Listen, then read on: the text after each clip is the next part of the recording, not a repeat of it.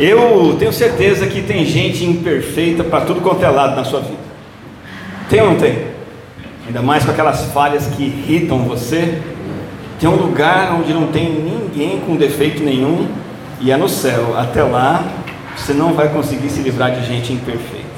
Tem também gente que faz o mal para você, contra você, o tempo todo, em todo lugar, a vida toda, às vezes mais, às vezes menos, e você não vai conseguir resolver e eliminar isso da sua vida.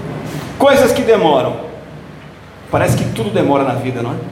E você consegue resolver tudo isso? Não consegue. Não adianta espernear, brigar, chorar, perder a paciência, não adianta. As coisas vão continuar demorando. Problemas também estão por aí, todo lugar, todo tempo, tudo, tudo quanto é canto, e você não consegue evitar. Qual é a nossa única saída? Ter paciência. Paciência é o nosso assunto de hoje. Você e eu precisamos ter paciência, porque essa é a única saída.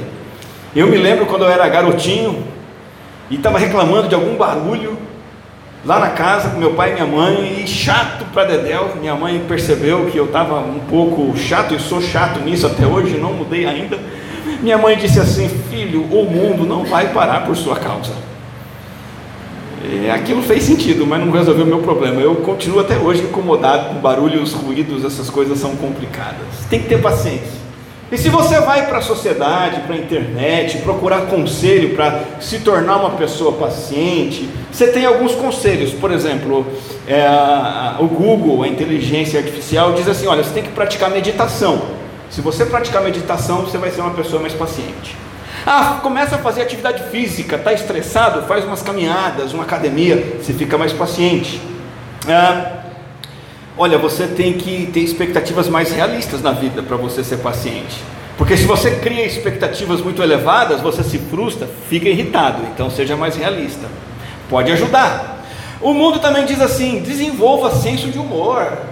Procura gostar mais de piada, alivia o estresse, alivia a tensão, até aprende a contar umas piadas, de repente você não se solta, né? E não começa a fazer uns stand-ups por aí.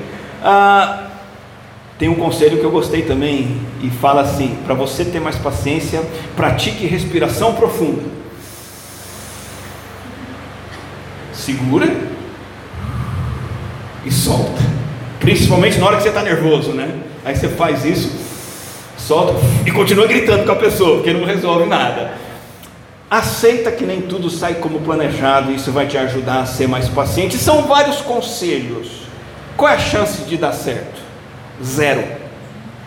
Essas coisas podem te ajudar de modo superficial, mas não atingem o âmago do problema.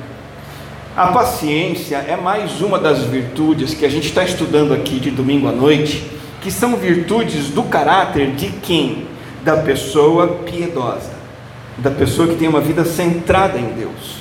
E falta de paciência é justamente um desajuste, em primeiro lugar, na vida com Deus. A síntese, o resumo do que é piedade, do que é uma vida centrada em Deus, eu imagino que esteja bem resumida em poucas palavras no Salmo 16, 8 quando o salmista diz assim: Sei que o Senhor está sempre comigo. Isso é piedade, isso é devoção, isso é uma vida centrada em Deus, é saber com certeza e levar a sério isso, que o Senhor está diante de mim o tempo todo, dia e noite, noite e dia, em todos os lugares. Eu me lembro de uma peça teatral, nunca mais esqueci em que o ator principal entra no palco e tem o cenário ali no quarto dele, ele se ajoelha na cama, ele acorda todo preguiçoso, ele é crente, ele se ajoelha se ajoelha para fazer aquela oração matinal, corriqueira, e antes de terminar a oração, ele pede para Jesus estar com ele ao longo daquele dia. Esteja comigo nesse dia em nome de Jesus, amém. Na hora que ele abre o olho, Jesus está lá, puf, na frente dele, ele toma um susto, mas ele percebe que é Jesus. E ele fica animado no início, fica todo felizão. Jesus está aqui comigo? Que legal, Jesus! O dia vai ser bom hoje, hein? Como alguns podem pensar. Mas com o tempo aquela animação começa a se apagar, ele começa a ficar aborrecido, que a presença de Jesus começa a incomodá-lo. Várias vezes. Chega uma hora que ele se distrai, começa a ver uma coisa que não deve no celular, só que aí ele se lembra de Jesus assim, e apaga e muda. Passa mais um tempo e ele já está lá com um colega no trabalho, e ele, e ele começa a fazer aquele comentário bondoso sobre o patrão, sabe aquele comentário legal, falar bem do patrão, e Jesus está ali. Quando ele percebe, ele já fica meio nervoso. Mais tarde ele está na escola, está em apuros na prova, na hora que ele vai dar aquela colada na resposta, quem está do lado dele? Jesus. E aí ele tem que ficar comportado. E no fim do dia, quando ele vai no bar tomar uma cerveja com os amigos, Jesus vai com ele, ele não consegue conversar do jeito que ele queria. Aí ele toma uma cerveja, na hora que ele vai tomar a segunda, ele já fica sem graça. E ele pede para o Senhor sair, e o Senhor não sai. E ele tem uma conversa com Jesus e fala: Jesus, chega, eu só fiz aquela oração por fazer, não é para o senhor ficar comigo o tempo inteiro. E Jesus não sai da cola dele. Aí ele leva Jesus para casa e a cena final da peça é muito interessante. Ele empurra Jesus contra a parede, estende um dos braços de Jesus, prega, estende o outro e prega e deixa Jesus preso ali e vai viver a vida dele. Piedade é reverência ou devoção para com Deus que está sempre comigo. E se isso realmente existir no meu coração, eu vou ter uma vida agradável a Ele. Uma noção prática de Deus. Piedade é a consciência divina, consciência de Deus, consciência de Deus presente, que inclui a paciência. Porque se Deus está comigo o tempo todo, eu vou ter que ser paciente. Tanto que Colossenses 3,12 diz assim: Visto que Deus os escolheu para ser seu povo santo e amado, revistam-se de paciência. Deus escolheu você para estar com Ele, estar com você o tempo todo, filho amado na Sua presença, onde você vai, Ele está junto. Então, uma das coisas que a gente tem que ter na nossa vida é paciência. A palavra paciência, uma palavra interessante no grego, macrotimia é, é macro é grande, e timia é de, de paixão. Então é, é uma paixão positiva, grande, é, é uma tolerância cumprida, é uma constância, é uma firmeza, é uma perseverança. Uma palavra no português antigo, na Bíblia antiga, é longanimidade, é demora em punir os pecados. É como Deus que adia a punição da gente e adia e adia, não querendo que ninguém se perca. Então eu queria convidar você a aprender a verdade bíblica sobre paciência à luz da inteligência divina, não do Google, da inteligência artificial, mas da verdadeira inteligência que é a inteligência da Bíblia. E quando eu me achego à Bíblia, eu vejo duas coisas sobre a paciência. A primeira é quando ela é necessária, e a segunda, como exercer. Então vamos ver essas duas coisinhas. Primeiro, Paciência na Bíblia é algo que nós temos que demonstrar em várias situações. primeira delas, maus tratos. Quando as pessoas nos tratam mal, a tendência nossa é levantar, aquecer a nossa ira e a gente perder as estribeiras. Por exemplo, uma brincadeira que é inocente e você não gosta, e aquilo você se sente maltratado. Ali você tem que ter paciência. Ou quando alguém faz uma injustiça mal intencionada com você mesmo quer passar perna em você, quer, quer deixar você para trás, quer menosprezar você mesmo, quer te machucar, ou uma provocação assim deliberada, e você pode fazer alguma coisa com a pessoa que está te provocando. De repente você tem uma posição ali em que você pode castigar a pessoa. Uma posição que você pode revidar na mesma hora com autoridade, botar a pessoa no devido lugar, né? Alguém que te importuna, alguém que contesta a sua autoridade, alguém que não te obedece sempre que deveria obedecer, e aí você pode se vingar na hora, e a Bíblia diz para a gente ter essa macrotimia, essa paciência. Uma segunda situação bíblica de ter paciência é com as imperfeições e falhas dos outros. Se tem um negócio que irrita a gente também, é os defeitos dos outros. Afetam, desapontam a gente mesmo que não seja dirigida a nós, mesmo que a pessoa não tenha é, má intenção, é aquele amigo que atrasa, você fica irritado com ele. É o carro na, na frente que tem uma pessoa que dirige super devagar e você já se estressa. Não é um familiar seu, o jeito de ser dele, você não aguenta mais aquele seu, seu marido, sua esposa, aquele jeito que te incomoda. Gente, falha das pessoas tem em tudo quanto é lugar. A igreja tem gente com defeitos, na sua casa, na escola, no seu trabalho, todo lugar tem gente imperfeita, inclusive você. Resposta piedosa: macrotimia. Suportar por longo tempo, sem ficar ressentido, sem ficar azedo, sem planejar vingança, sem executar vingança. Essa é uma das características do amor, lá de Paulo, em 1 Coríntios 13. É um dos nove aspectos do fruto do Espírito de Gálatas. É uma marca da vida digna, da vocação de Deus em Efésios. É uma das qualidades das quais o crente deve se revestir em Colossenses. A resposta piedosa é o controle do temperamento, é a pacificação, é a busca intencional do bem do outro. Agora, parênteses. Paciência impede-me de confrontar e corrigir a pessoa no seu defeito? Não, não impede. Não confunda paciência com passar a mão. Até parece, né? Paciência, passar a mão. É diferente. Você tem que confrontar e corrigir. Jesus ensinou que isso tem que ser feito, como tem que ser feito. O desejo de corrigir o irmão, de confrontar o irmão, não pode vir da impaciência. Se eu vou corrigir alguém, eu tenho que fazer isso com espírito de amor. Não porque eu estou irritado, mas porque eu estou com compaixão pela pessoa por causa do defeito que ela tem que vai prejudicar ela mesma e o relacionamento dela com o Senhor. Aí eu corrijo que o meu, o meu propósito é o bem-estar do outro. Então, as falhas, as imperfeições dos, dos outros exigem a nossa paciência. Terceira situação que a gente tem que ter paciência é nas demoras. Tem coisa que demora. A pessoa não se converte. A promoção no trabalho não vem. Ou o aumento não vem. A promoção não vem, o salário continua o mesmo. Demora. O problema não resolve nunca. Seu marido não toma aquela atitude nunca. Sua esposa atrasa dias, semanas e meses aquilo que você pediu. Demoras, demoras. Um sonho que nunca se realiza, um desejo que nunca se cumpre.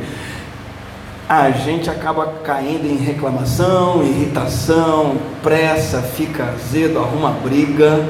Faz igual Abraão, né? Abraão desistiu de esperar pelo nascimento do filho prometido com Sara Deus falou: Você vai ter um filho com Sara. Tempo foi passando, não veio, o que, que ele fez? Arrumou um filho com a empregada, com Agar. E aquilo deu uma confusão danada. Isso exemplifica a necessidade que a gente tem que ter de ter paciência em esperar o tempo de Deus. Quando Abraão tentou acelerar as coisas, tudo que ele conseguiu foi complicar as coisas. Ficou impaciente com, com a fidelidade de Deus, descreu, foi incrédulo incrédulo com Deus não agindo, incrédulo com o que Deus tinha dito que faria.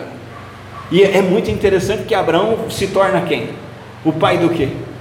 O pai da fé, o pai da crença. Esse que não soube esperar, que não creu, se tornou o pai da fé. Deus deu-lhe oportunidade, ele cresceu e se tornou o pai dos que creem. Então a gente tem que aprender a esperar as coisas que demoram. Em último lugar, a Bíblia diz para a gente esperar e ter paciência na hora de problemas e adversidades.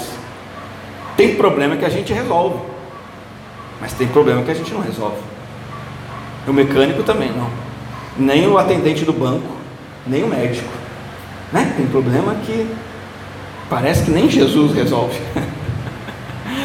e, e não existe árvore que o vento não tenha balançado não existe gente que não tenha problema. Persistência, perseverança tem que ser a nossa reação diante dos problemas. Persistência é você resistir a um problema, você fica ali firme, continua. Não chuta o balde, não joga a toalha. Aguenta firme, persistência. E perseverança é algo mais, é você continua progredindo em meio ao problema. O problema não para você, o problema não impede você de crescer, o problema não impede você de avançar. Quer ter paciência nos problemas, nas demoras, nas falhas dos outros? nas coisas injustas? Você quer? Vamos ver algumas considerações para isso. Mas antes, não acha normal ser impaciente. Esse é um pecado que parece que a gente coloca naquela categoria assim de menos perigoso, né? Ou aquela virtude assim que a gente não se preocupa tanto. Não, tem que amar, eu tenho que ser santo, eu tenho que ser fiel, eu tenho que ser paciente também. Esse pecado é uma realidade.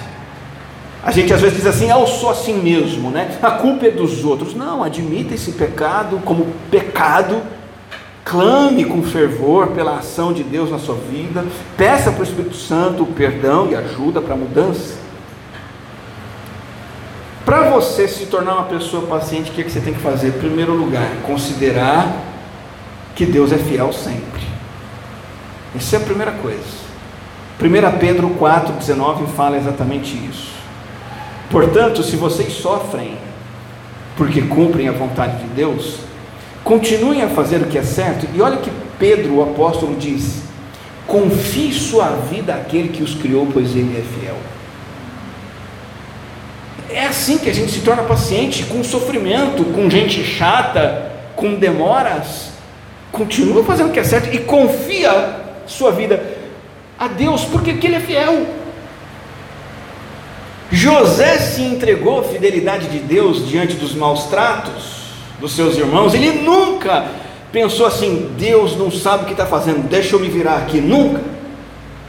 Tanto que lá no final da sua vida, ele enxerga as injustiças dos seus irmãos de que forma? Ele diz assim: é muito bonito o final de Gênesis, né? Os, vocês fizeram mal contra mim, mas Deus os transformou em bem para nós e para os outros. Por que, que José foi paciente com seus irmãos?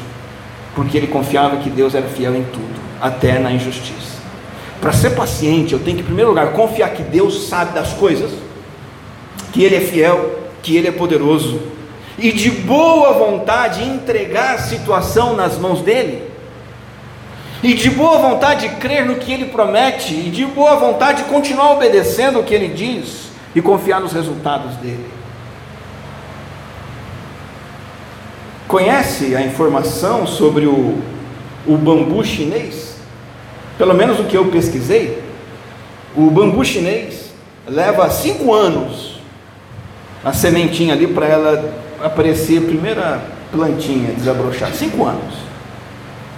Dizem que nesse tempo todo o crescimento é subterrâneo para baixo, para os lados, invisível, mas uma estrutura forte de raiz está se estendendo ali, e a partir do momento que ele brota, ele pode chegar a 25 metros de altura. Muitas coisas são assim. Você trabalha e não vê nada. Investe tempo, nada muda. Se esforça, continua do mesmo jeito. Faz tudo o que pode para você crescer, para as coisas mudarem, para o problema parar, e nada acontece. E você não vê nada por dias, semanas, meses, anos. Mas, se você tiver paciência para continuar trabalhando, sendo fiel ao Senhor, persistindo e nutrindo, o quinto ano vai chegar.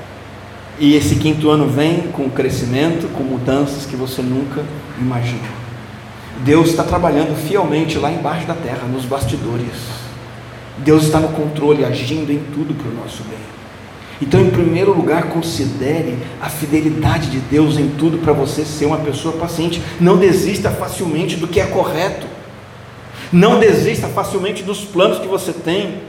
Não, não desanime diante das dificuldades. Deus sabe que você precisa de muita fibra para chegar tão alto aonde Ele quer te levar.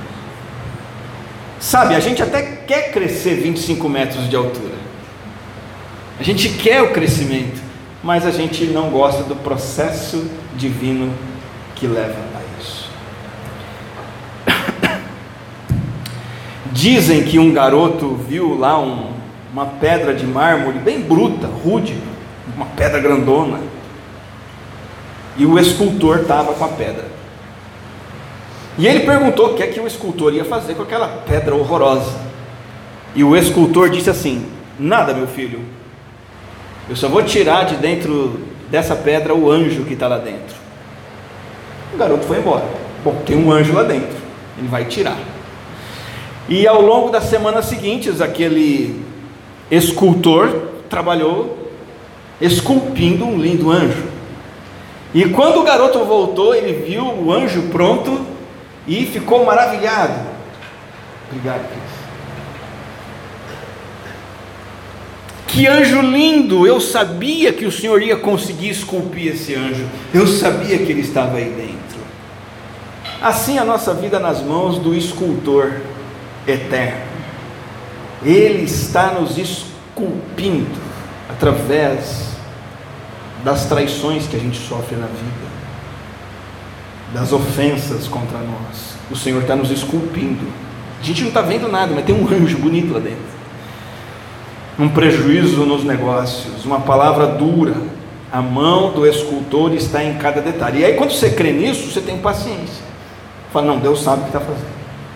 Minha parte é continuar fiel a Ele. Eu vou considerar a fidelidade de Deus. Além de considerar a fidelidade de Deus, você tem que considerar a justiça de Deus. Porque entra em, em questão, quando a gente fala de paciência, entra o problema da injustiça. Por quê? Porque o dilema da injustiça estimula impaciência. Como assim? Ô oh Deus, aquele malfeitor ali vai ser julgado ou não vai? O senhor vai fazer o que é justo ou não vai no meu trabalho? O senhor vai fazer justiça a mim ou não? E aí a gente pega e diz assim: eu mesmo vou resolver do meu jeito. Mas o problema, como diz Tiago 1,20, é o seguinte: a ira do homem não produz a justiça de Deus. Então, para você ser paciente, você tem que ter certeza que Deus é justo, que não cabe a você revidar, cabe a você entregar ao juiz. E novamente Pedro, que escreve sua carta a cristãos que sofriam, e um dos objetivos de Pedro é dar a eles paciência, em 1 Pedro 2,23 ele diz que Jesus não revidou quando foi insultado, nem ameaçou se vingar quando sofreu. Por quê? Porque, porque ele era molenga? A gente acha que paciente é ser molenga? Não. Jesus era bonzinho, tinha medo das pessoas? Não. Ele não revidou e não ameaçou, por quê? Porque ele deixou seu caso nas mãos de Deus, que sempre julga com justiça. Esse é o segundo segredo da paciência. Entender que Deus é justo em tudo e com todos, e aprender a deixar o insulto nas mãos de Deus, o sofrimento nas mãos de Deus, é dizer o seguinte: o Senhor vai fazer justiça, eu não preciso fazer justiça, não preciso me estressar, isso só vai aumentar a minha pressão arterial e antecipar o dia que eu vou ter um infarto e morrer. Deus vai fazer justiça. E sabe, às vezes, sabe quando vem a justiça de Deus contra seu cônjuge, que precisa de justiça, contra seu filho rebelde? Contra o seu patrão chato, sei lá, a pessoa que te assaltou, sabe quando vai vir a justiça de Deus? Pode ser que só na segunda vinda do Senhor. E aí você vai ter que esperar até lá. A Bíblia diz que o Senhor vai retribuir com tribulação quem nos causa tribulação. Quando? Na segunda vinda do Senhor Jesus Cristo. Então, até lá, em vez de buscar a oportunidade de revidar, de fazer justiça, eu tenho que orar pedir ao Senhor o perdão a quem me atormenta, entregar a justiça nas mãos do Senhor. Você é crente, você sabe. O que é que Jesus fez quando estava na cruz e aquele bando de gente má estava caçoando da sua crucificação? Que Jesus disse: Senhor, perdoa. Depois dele, quando ele subiu aos céus enviou o Espírito Santo, Estevão estava cheio do Espírito Santo, sendo apedrejado pelo sinédrio, quando estava sendo apedrejado, o que ele disse? A mesma coisa que Jesus disse: Senhor, perdoa, esse pessoal não sabe o que está fazendo. Senhor, a justiça é contigo. Por isso os dois tiveram paciência numa hora tão tenebrosa. Quer ser paciente? Considera que Deus é perfeito, é fiel, considera que Ele é justo. Terceira coisa, quer ser paciente? Olha para o exemplo de Deus e o exemplo dele para com você. Como que Deus se comporta quando ele é provocado? Quando fazem injustiça, como Deus reage? Quando você falhou, errou 300 vezes a mesma coisa, como que Deus reagiu com você? O jeito que Deus faz com a gente, a gente tem que fazer com os outros. Paciência é um traço do caráter do próprio Deus, ele é compassivo, tardio para se irar. A Bíblia diz em Êxodo 34:6: Senhor, Senhor, Deus compassivo e misericordioso. Esse é o nosso Deus, irmãos. Paciente, cheio de amor e de fidelidade, que mantém o seu amor a milhares e perdoa a maldade, a rebelião e o pecado. Sabe o que, que Êxodo está dizendo? Que todo santo dia, quando eu acordo, Deus suporta pacientemente as minhas provocações contra Ele ao longo do dia. E as suas também. Todo dia, pessoas pecadoras como você e eu, rebeldes como você e eu, que desprezam a Ele, sua autoridade, abandonam a sua palavra, todo dia Deus tem paciência com a gente. Isso me torna paciente se eu entender isso, aceitar, aceitar isso. Como que eu me encho do conhecimento da compaixão de Deus? Conhecendo a sua paciência, entendendo e valorizando cada vez mais essa paciência para comigo.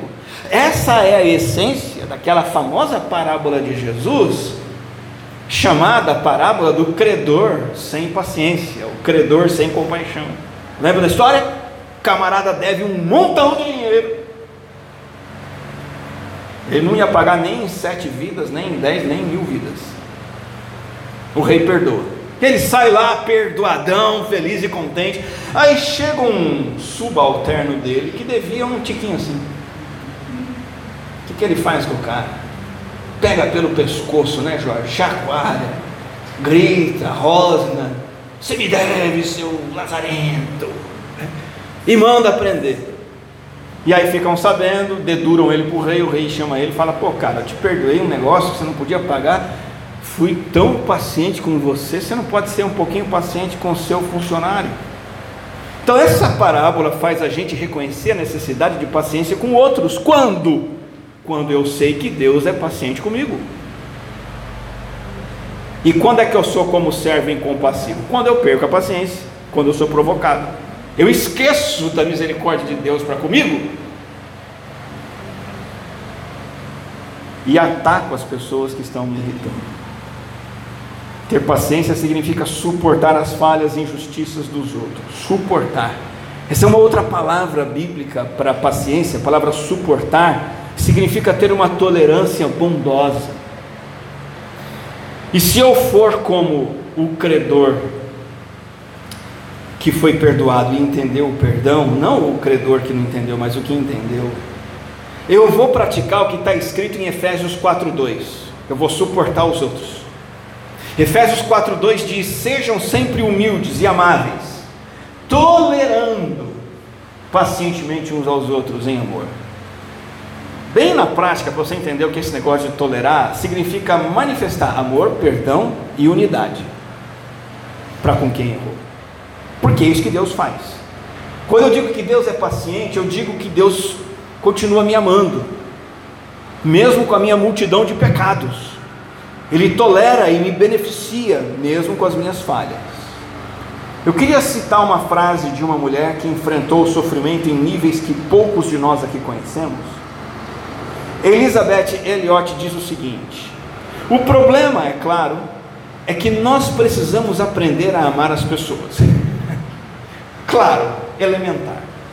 Pessoas são pecadoras. O amor precisa ser paciente quando é tentado a ser impaciente. O amor não pode ser egoísta, mesmo se as pessoas forem egoístas. O amor não se ofende, mesmo quando as pessoas são ofensivas. Então, erros existem, mas o amor não os fica contando, o amor não fica contabilizando os erros do outro, isso não é amor. Há coisas para serem enfrentadas, mas nada que o amor não possa enfrentar. Então, paciência significa amar desse jeito aí, que a Elizabeth Elliot amou. Só para você ter uma ideia, eu já mencionei essa mulher. Se você não se lembra, vale a pena buscar. Ela evangelizou os assassinos do marido. Tá bom para você? Pesquisa a história de vida de Elizabeth Elliot, você vai perceber do que ela está falando aqui e o que nós temos que fazer. Olhar o amor de Deus por nós e estender esse amor aos outros. Tolerar também significa perdoar. Amar e perdoar. Quem perdoa é porque tem paciência. Eu não vou permitir que as más ações me irritem, gerem reclamação, agressão. Na verdade, eu uso uma provocação como oportunidade para perdoar como o Senhor perdoou. Todos os dias Deus nos atura pacientemente, não é? Todos os dias somos tentados a ficar impacientes com os outros, vizinhos, familiares, amigos. E Deus tem sido paciente com a gente. E as nossas faltas diante de Deus são muito mais sérias do que as ações erradas dos outros contra nós. Acima de tudo, por causa da dignidade do ofendido. Deus é absolutamente, infinitamente digno. Qualquer pecado contra Deus é gravíssimo. Qualquer pecado. Não é só matar que é grave. Colocar a mão na arca é grave. Por isso que o camarada lá morreu na mesma hora. Porque a dignidade de Deus é infinita, então o pecado contra ele é infinito. Eu sou, eu sou um pecador miserável. Se minha esposa errar contra mim, ela não está fazendo mais que a obrigação dela, que é o que eu mereço e Deus tem me perdoado, então eu tenho que perdoar.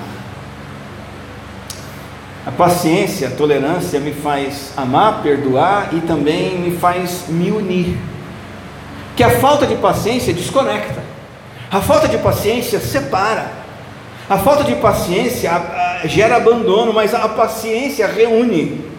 A pessoa paciente acolhe, a pessoa paciente aproxima porque ela sabe que o relacionamento de paz é mais importante do que a própria frustração. Ah, estou irritado, não quero saber de você. Eu estou colocando a minha irritação acima de você. Ah, não gostei, vou embora. Por quê? Porque eu estou me fazendo mais importante e estou desprezando o relacionamento e colocando o meu ego acima de tudo. Mas a paciência ela reúne, ela aproxima, ela traz de volta. Eu estou chateado, mas vem aqui. Eu não gostei, mas estamos juntos. Porque isso é tolerância. Então considere o exemplo de Deus. Deus é paciente. Considere também as promessas de Deus. Quer ser paciente? Olhe para o que Deus está prometendo e leve isso a sério. Porque a esperança nas promessas de Deus nos inspira a sermos pacientes diante de problemas e pessoas. Olha o que diz Hebreus 6,12: de modo que vocês não se tornem negligentes, mas imitem aqueles que, por meio da fé e da paciência, recebem o que? A herança prometida. O que que faz a pessoa ser paciente? A herança prometida. Ela olha para o que Deus promete, diz assim: vou esperar por aquilo. Meu marido está assim, assim, assado, meu dinheiro está assim, assim, assado, minha saúde está assim, tal coisa não veio ainda, um monte de coisa ruim ao redor, mas eu estou olhando para o que Deus prometeu. Essa é a mensagem do livro de Hebreus todo. O tema de Hebreus é perseverança e ele dirige essa carta a cristãos que estavam desanimados. E o que, que Hebreus propõe? A esperança como um combustível um combustível que alimenta a perseverança e a paciência. Mas você vai se lembrar, a fé é o que? Qual é a definição de Hebreus para fé? Fé é a certeza daquilo que esperamos.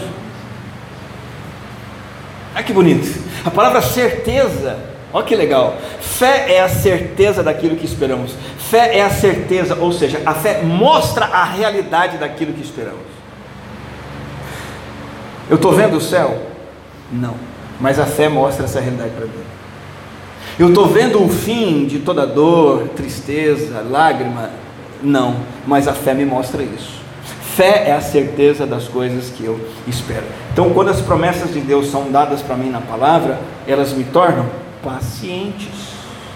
E aí eu entendo que a vida cristã não é uma corrida curta para eu conseguir tudo que eu quero logo, que aí eu vou ficar impaciente. Vida cristã em Hebreus é comparada a uma corrida de longa distância que na verdade vai para a eternidade adentro. E se é uma corrida longa, eu tenho que ter perseverança, continuando a amar os outros que não merecem, perdoando os que erram contra mim, mantendo a unidade, continuando agradecendo, sendo simpático e empático e por aí vai, porque a minha recompensa está na promessa, lá na frente, não no que eu quero aqui agora. Tem uma ilustração maravilhosa para isso e muito simples, é do dia a dia nosso. O que é que o agricultor faz com a colheita? Espera. Espera. Foi isso que a crise mostrou para nós hoje no momento de oração. Preste atenção no lavrador. O que, que ele faz enquanto não, não brota lá o trigo, o milho, fica chutando os funcionários, xingando, reclamando, arrancando os cabelos? Não, espera. Tem que fazer. Por isso que Hebreus 22, 20, Jesus vem e diz: Eu estou chegando em breve. Qual é a nossa resposta? Amém. Vem, Senhor Jesus. Considere as promessas de Deus e considere essa maior promessa de todas. Nós vamos desfrutar da vida eterna. Até lá, fico firme com o meu Senhor. Último lugar, considere as Escrituras. Considere o ensino das Escrituras. Quer ser paciente? Considere a fidelidade de Deus. Considere a justiça de Deus, considere o exemplo do próprio Deus, considere suas promessas e leve a sério o ensino das Escrituras. Porque a Bíblia foi escrita para você se tornar uma pessoa paciente. Esse é o argumento de Paulo em Romanos 15, 4. Essas coisas foram registradas há muito tempo.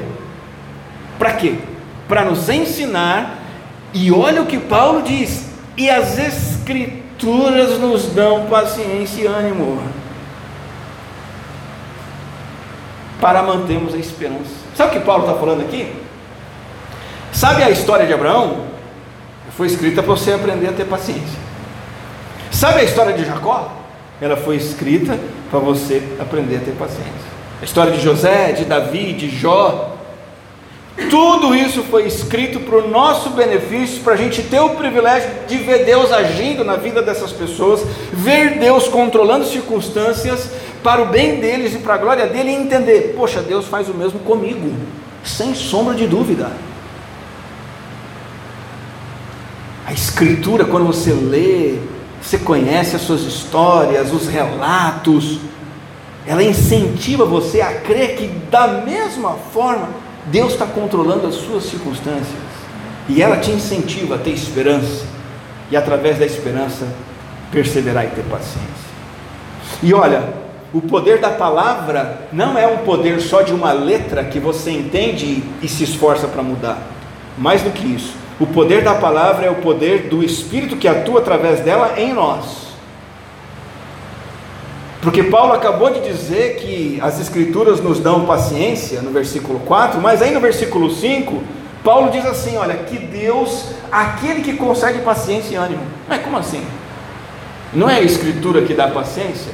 É. Mas por que, que Paulo está falando que Deus dá paciência? Porque também é. Então é os dois: é a Escritura e Deus agindo através dela. Ele concede paciência e ânimo e ele ajuda a viver em completa harmonia uns com os outros, como convém aos seguidores de Jesus Cristo. Deus, o Espírito Santo, trabalha internamente na vida do crente que abre a Bíblia e lê e diz: Senhor, me dê mais paciência. O Espírito Santo começa a trabalhar.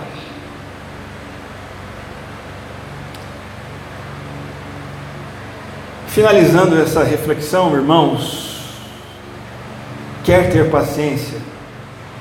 Cresça na vida piedosa, cresça na consciência divina. Lembra? O Senhor está sempre comigo. Isso é a essência. da devoção, da piedade. O Senhor está sempre comigo. Inclusive quando eu perco a paciência. A peça de teatro, em que o crente se cansou da presença de Jesus e botou ele numa cruz. E sabe, é verdade.